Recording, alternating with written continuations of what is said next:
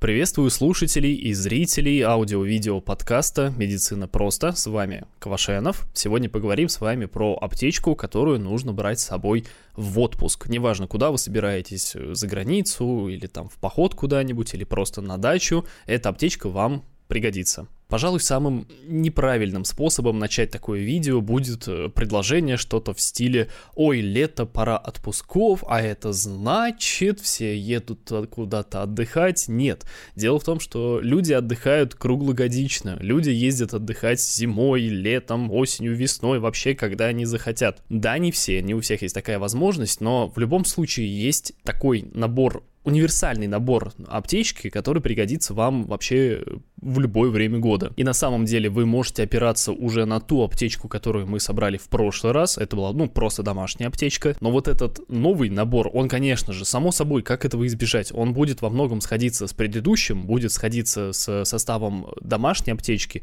но при этом есть несколько моментов, которые его отличают. Так что, если вы не смотрели предыдущий ролик, ссылка на него будет в углу экрана, можете потом его посмотреть а пока что давайте все-таки поговорим, наконец, про аптечку, которую нужно брать с собой куда-нибудь, куда вы едете отдыхать. И сразу небольшой дисклеймер, это минимальный набор, вы его можете дополнить, его много чем можно дополнять, но это минимум. Во-вторых, инструкцию к препаратам нужно прочитать заранее, я говорю об этом сразу. В прошлый раз об этом говорил в конце видео, сейчас я сразу вам об этом говорю. И еще один очень важный момент, некоторые лекарства нельзя ввозить в некоторые страны. Они там могут быть запрещены, либо на них могут спросить рецепт. Просто перед поездкой этот момент э, загуглите.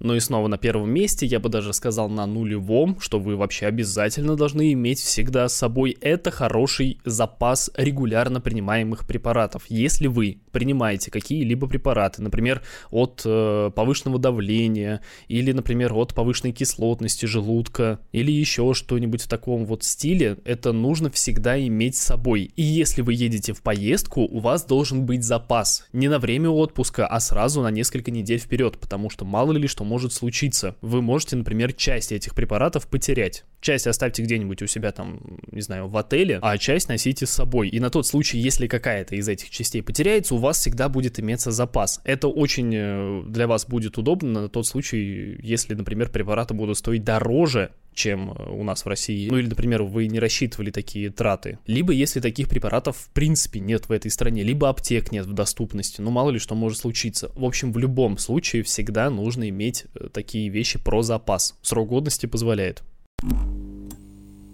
Во вторую очередь, давайте сакцентируем внимание на том, что сейчас все-таки лето, кто-то едет на дачу, люди ездят куда-нибудь в теплые края круглогодично, как я уже говорил. Короче, нужно иметь с собой какие-то средства на основе пантотеновой кислоты. Нужно, ну, что-то вроде пантенола. На самом деле есть аналоги, просто это один из самых популярных. Но вообще вы будете очень большими умничками, если будете пользоваться солнцезащитными кремами. Всегда, постоянно. На самом деле их надо использовать, даже если вы просто летом выходите из дома, а живете где-нибудь в Питере, все равно надо использовать солнцезащитные крема. Просто в зависимости от типа вашей кожи и от региона, в котором вы проживаете, вам нужна разная степень защиты.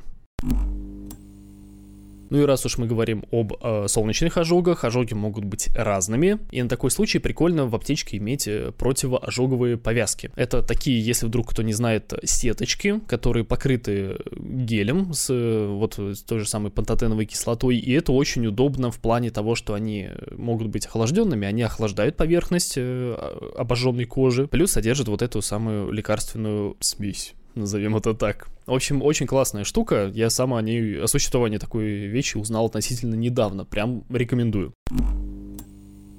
Есть еще одна похожая штука, которую тоже следует добавить в свою аптечку. Вы будете очень благодарны себе прошлому, если вы, например, ударитесь где-нибудь или перегреетесь на солнце. Это гипотермические пакеты. Это такие пакетики, которые, по которым нужно ударить кулаком или там чем-нибудь твердым. И внутри а, содержится специальная капсула, содержащая специальный раствор. Сейчас усложнять не будем. Когда вы разбиваете эту капсулу, ну, там из целлофана, когда вы ее разрушаете, оттуда вытекает этот самый раствор, он воздействует на порошок, который содержится внутри пакета, и в итоге начинается экзотерм... эндотермическая реакция. То есть пакет, этот пакет, он охлаждается. У вас сразу в руках, э, после того, как вы разрушили эту капсулу, становится очень холодный пакет. Это очень прикольно к чему-нибудь приложить, там, к месту ушиба, например, чтобы не было синяка, чтобы не было сильного отека. Это очень для вас будет здорово. Я думаю, сами прекрасно понимаете. Место занимает просто минимальное количество, при этом это не какой-то лед или не какой-то там хладоэлемент, который может со временем э, нагреваться. То есть вот у него есть ограниченный срок годности. Вы как вот вышли из дома, например, и через некоторое время, так как ни крути, в каком бы классном там холодильнике он не хранился, он все равно постепенно нагреется. А здесь места много не занимает, и он становится холодным только в момент его использования. Очень классно. На четвертом месте обезболивающие. Очень популярные э, любое там обезболивающее на основе ибупрофена. Но на самом деле стоит брать те, которые вам э, индивидуально помогают. Потому что, ну, как-то вот у людей не все препараты эффективно, одинаково эффективны для них. И хоть на основе того же ибупрофена считается довольно неплохим, таким универсальным средством, но помогает не всем. А в случае, например, боли при месячных у девушек, вообще какого-то единого стандарта нет. Кому что помогает. В общем, тут берите то, что вам нравится больше по своим ощущениям. Ну и чтобы далеко не ходить, жаропонижающее. То есть тот же самый ибупрофен, он э, и обезболит чуть-чуть, и жар снимет, и температуру понизит. Можно взять парацетамол. На самом деле вот эти два препарата являются стандартом. Стандартом для домашнего применения и не только, потому что они либо по отдельности хорошо снимают, достаточно хорошо снимают температуру, либо вместе. Есть такие уже препараты, которые даже э, сразу содержат в себе и ибупрофен, и парацетамол парацетамол. Ну и опять-таки берите то, что вам э, нравится больше по собственным ощущениям. Следующий препарат, который следует добавить в свою аптечку, когда вы едете куда-нибудь в отпуск, куда-нибудь отдыхать, это деконгестанты.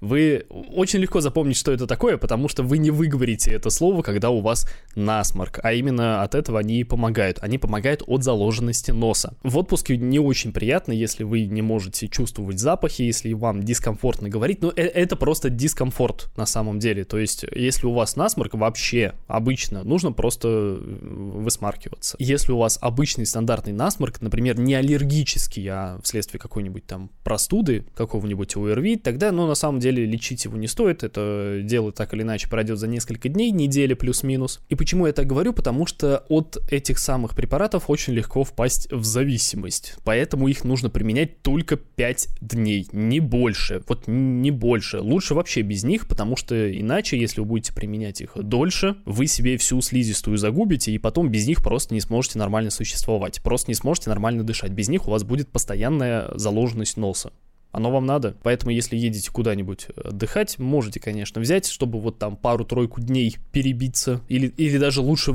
просто в нужные моменты иметь возможность нормально дышать, например, перед сном. Такие препараты, на самом деле, вот да, вот я сказал по поводу того, что лучше просто высмар... высмаркиваться, но рекомендовать можно перед сном, чтобы просто иметь возможность нормально заснуть и нормально хотя бы несколько часов поспать. А так, говорю, если едете на море, то ну, проще просто искупаться. Соленая вода все там вам вымоет, снимет отек и так далее. В общем, будьте с этой группой препаратов особо осторожными.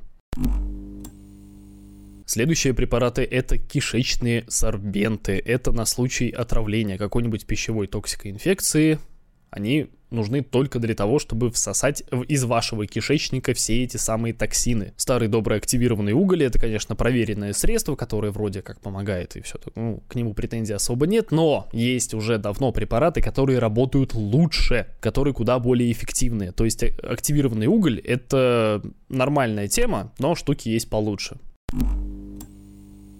чтобы далеко не отходить, сразу упомяну, наверняка вы слышали такую тему, что есть ферментные препараты, которые нужно есть при переедании. Ну, типа вы там обожрались, как свинота, у вас тяжесть на животе, вот скушай-ка таблеточку и станет тебе лучше. Это бред. Это бред от маркетологов. Просто фармкомпании нужно продавать как-то свой препарат, он безопасный, он проверенный, он эффективный, но он лечит только конкретные ваши состояния. Ферментные препараты нужны в огромных дозировках, по сравнению с тем, что нам продают маркетологи. В огромных дозировках и при конкретных заболеваниях, когда поджелудочная железа не может нормально функционировать, ну, при каком-нибудь хроническом панкреатите, например. А просто при переедании оно вам вот, ну, нафиг не надо. Не тратьте деньги, но не надо оно вам. Хотя деньги ваши, что я тут начинаю? Хотите, тратьте, не хотите, не тратьте. Я просто рассказываю, как оно работает, не работает, вот и все. Можно еще в аптечку на случай того же отравления докинуть какой-нибудь э, регидрон или другой препарат, который содержит электролиты, потому что при отравлении, когда у вас понос, когда у вас рвота, когда организм теряет много электролитов вместе с жидкостью, которая из него выходит, эти самые электролиты нужно восполнять. Наверняка помните что-нибудь такое, что это там восстанавливает электролитный баланс, водный электролитный баланс. Вот это вот про это. Но по сути такие препараты нужны, прям вот нужны вам, когда вы уже попали в больницу, а в больнице вам и так их дадут. То есть брать их с собой куда-то там в отпуск, куда-нибудь там в поход, на дачу далеко не всем надо. Плюс еще лапирамид. Есть такое средство, оно чисто от диареи. То есть, если у вас начался понос, он поможет все это дело сдержать. На самом деле, такую штуку очень опасно применять, потому что когда у вас что-то из организма выходит, оно выходит неспроста, потому что оно должно выйти если вы понимаете, о чем я. То есть в случае той же какой-нибудь бактериальной инфекции у вас из кишечника должны выйти токсины, они должны выйти наружу, им не надо всасываться им не надо попадать в вашу кровь. Но когда вы принимаете вот какой-нибудь вот такой препарат от диареи, это, соответственно, у вас в кишечнике все задерживается и благополучно начинает всасываться в гораздо больших количествах. Поэтому лапирамид это такое, чтобы вот просто добежать до, до, до вечера, например, там дотерпеть, но на регулярной основе принимать такую штуку можно только после того, как вам это сказал, велел делать врач. Самостоятельно принимать очень-очень-очень аккуратно. Лучше без него. Но это, говорю, только на какой-то там экстренный случай, если уж совсем клапана не держит. Еще одна группа препаратов – антигистаминные препараты ну, средства от аллергии, на самом деле. Это простым языком, все их знают. И тут два момента, которые, на которые я хотел сакцентировать ваше внимание. Во-первых, очень многие любят супрастин, но он имеет два существенных недостатка. Во-первых, его нужно принимать несколько раз в день. Есть уже препараты, которые стоят не сильно дороже, но при этом принимается всего одна таблетка в день. Так что если вы едете куда-нибудь, например, на дачу к дедушке, у которого есть кот, на которого у вас аллергия, то супрастин не самый лучший лучший вариант. Повторюсь, потому что несколько раз в день нужно глотать таблетки. Это тупо неудобно. А во-вторых, э, к эффективности супрастина есть некоторые вопросы. Я имею в виду к доказательствам его эффективности. Потому что, ну, есть препараты, которые гораздо лучше доказали свою эффективность. Ну и еще антигистаминные препараты могут вам помочь при укусах насекомых. Если вы где-нибудь там в лесу, например, средствами от э, укусов насекомых там не обмазались, от, от насекомых, как не репеллента, репеллентами там не обрызгались, не намазались, вас покусали в больших количествах, то антигистамины могут помочь. Ну и в принципе, да, здесь можно добавить, что в аптечку неплохо добавить вот эти самые репелленты, средства для защиты от насекомых. И раз уж пошла речь про э, насекомых, возьмите с собой, если едете куда-то там на природу, куда-нибудь в лес, куда-нибудь на дачу, возьмите с собой маленький пинцетик. На тот случай, если вас э, укусит клещ, его нужно очень аккуратно достать, главное его не убить. После этого закинуть в какую-нибудь банку и желательно приехать, ну, желательно, надо, надо приехать э, в травмпункт, нужно его там сдать, чтобы его проверили, потому что эти ребята могут заразить вас очень нехорошим вирусом. И вообще, по идее, идее, травмпункт должен это дело проверять, они должны отправлять этого самого клеща там на дальнейшие исследования, чтобы его там проверили, узнали, является, передает он вот этот э, вирус или нет. Но такое, как говорят, не всегда происходит. Поэтому на самом деле гораздо проще, если в вашем регионе или в регионе, куда вы собираетесь э, ехать отдыхать, э, есть такой вот момент, есть этот самый клещевой энцефалит. Проще на самом деле сделать прививку и не париться по поводу всяких там пинцетиков, травмпунктов и так далее. И касательно прививок еще такой момент. Если вы едете в какую-нибудь там страну, заранее узнайте, нужно ли от чего-нибудь прививаться перед тем, как вы посещаете эту страну. Там до сих пор может быть какая-нибудь холера или что-нибудь такое, от чего желательно привиться, чтобы просто это не омрачало ваш э, отпуск. Такие вещи нужно делать заранее, не за неделю, там не за две недели. Некоторые прививки требуют э, неоднократного укола, и между уколами должен пройти достаточно такой, может быть, большой промежуток времени, но этот момент нужно уточнять. Либо хотя бы быть заранее готовым к тому, что вы можете этим там заразиться, потому что если вы э, почувствуете какое-то недомогание уже после возвращения в свою страну, вы как минимум можете на это обратить внимание своего лечащего врача, что так и так, смотрите, я вот там ездил в отпуск. Он и так это на самом деле спросит, когда вы там последний раз куда-нибудь выезжали за границу, но на всякий случай просто будет лучше, если вы тоже будете это понимать, что в других странах есть такие инфекции, которых нет э, в вашей родной стране. Следующая штука, которая может понадобиться вам где-нибудь в отпуске, ну и на самом деле далеко не факт, что она понадобится, но прикольно, если она у вас будет просто с собой. Это достаточно дешевая штука, это искусственная слеза. Просто обычные глазные капли, которые увлажняют вашу роговицу вашего глаза. На самом деле я думал здесь э, добавлять какие-нибудь специальные препараты, какие-нибудь там антибактериальные или еще что-нибудь, чтобы... Я, я думал советовать вам какие-то моменты по лечению конъюнктивита или нет, и я в итоге решил не усложнять это видео и не утяжелять вашу аптечку, которую вы будете брать с собой. Лучше просто конъюнктивит в вашей ситуации, если вы где-то там за границей, элементарно просто увлажнять. Это не вылечит его, но облегчение точно будет. А если вдруг что-то будет более-менее серьезное, вы как минимум не запорите себе это заболевание, не испортите клиническую картину, и ваш врач, он сможет нормально его диагностировать и нормально назначить лечение перевязочный материал. Всякий материал, там салфетки, бинты для того, чтобы перевязывать раны. Смотрите, на самом деле э, перевязывать э, раны это достаточно сложная такая тема. Не все медики этим владеют, потому что да, нас этому обучают, но при всяких ранах, при различных ранениях, различных частей тела нужно накладывать специфичные довольно повязки, и их все запомнить это, ну, запомнить-то можно, но если ты этим регулярно не занимаешься, работая в каком-нибудь э, травмпункте, например, или отделении отделении травматологии, ты это благополучно забудешь. Но для того, чтобы просто, например, кровотечение остановить, наложить какую-нибудь кровоостанавливающую, давящую повязку, никаких особых навыков надо. Здесь просто прикладываешь стерильную марлю, либо стерильные бинты, которые сложно в несколько слоев, приложил, надавил, перебинтовал другим бинтом, все готово. Вот для этого те же самые салфетки стерильные, те же самые э, бинты стерильные иметь нужно в своей аптечке. Кто-то может сказать, что нужно на такой случай иметь с собой жгут, но на самом деле это еще более сложная штука, потому что далеко не всегда он нужен. То есть кровотечение очень часто можно остановить простой давящей повязкой, а жгут, ну, со жгутом вы, во-первых, должны дополнительно заморочиться, потому что вы полностью перекрываете кровоток, и венозные, и артериальные кровотечения, должны следить за временем и так далее. И, повторюсь, это далеко не, далеко не всегда нужны настолько жесткие меры. В общем, жгут под вопросом, но если кинете в аптечку, много места у вас он не займет. Что касается всяких э, медицинских пластырей для всяких там поверхностных ранений, всяких ссадин и так далее, смотрите, дело в том, что по современным стандартам рана должна заживать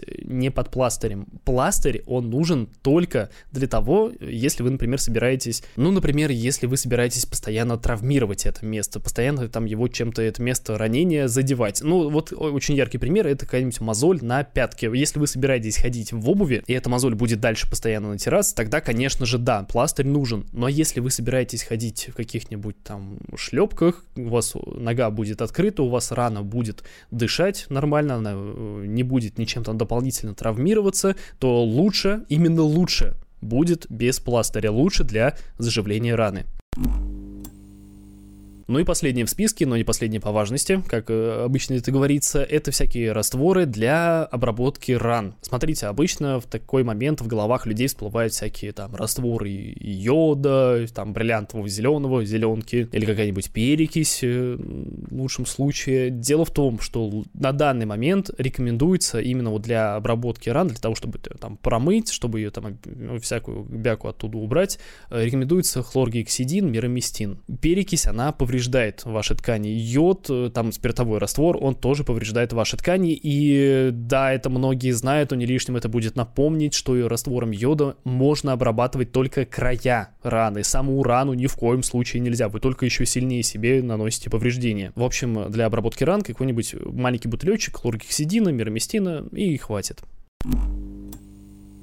Ну и последнее, то, что к аптечке уже не относится, но я бы рекомендовал тоже взять с собой куда-нибудь, если вы собираетесь в поход, в лес, в горы, куда-нибудь там на речку, на озера. В общем, далеко от цивилизации, где людей поблизости, ну, не, не, не должно быть. Ну, то есть они где-то должны быть, но не вот прям там вот в, в зоне вашей видимости. Это свисток. Если вы попадете в беду, вам нужно будет привлекать внимание других людей. А сидеть орать на протяжении долгого времени, нескольких часов, а то и больше, это отнимает много сил, а силы вам нужно беречь. С помощью свистка у вас эти силы будут сохраняться, и вы будете их беречь. Ну и напоминаю, что это был лишь самый минимальный набор, вы, конечно, можете его дополнить, но это такой вот э, набор, в который, с которым вы не пропадете, как минимум. В описании будет несколько ссылок, как я говорил, это аудио-видео подкаст, то есть есть и YouTube канал, есть и версия для подкастов на разных платформах, так что с описанием рекомендую ознакомиться. На этом все. С вами был Квашенов. До скорого.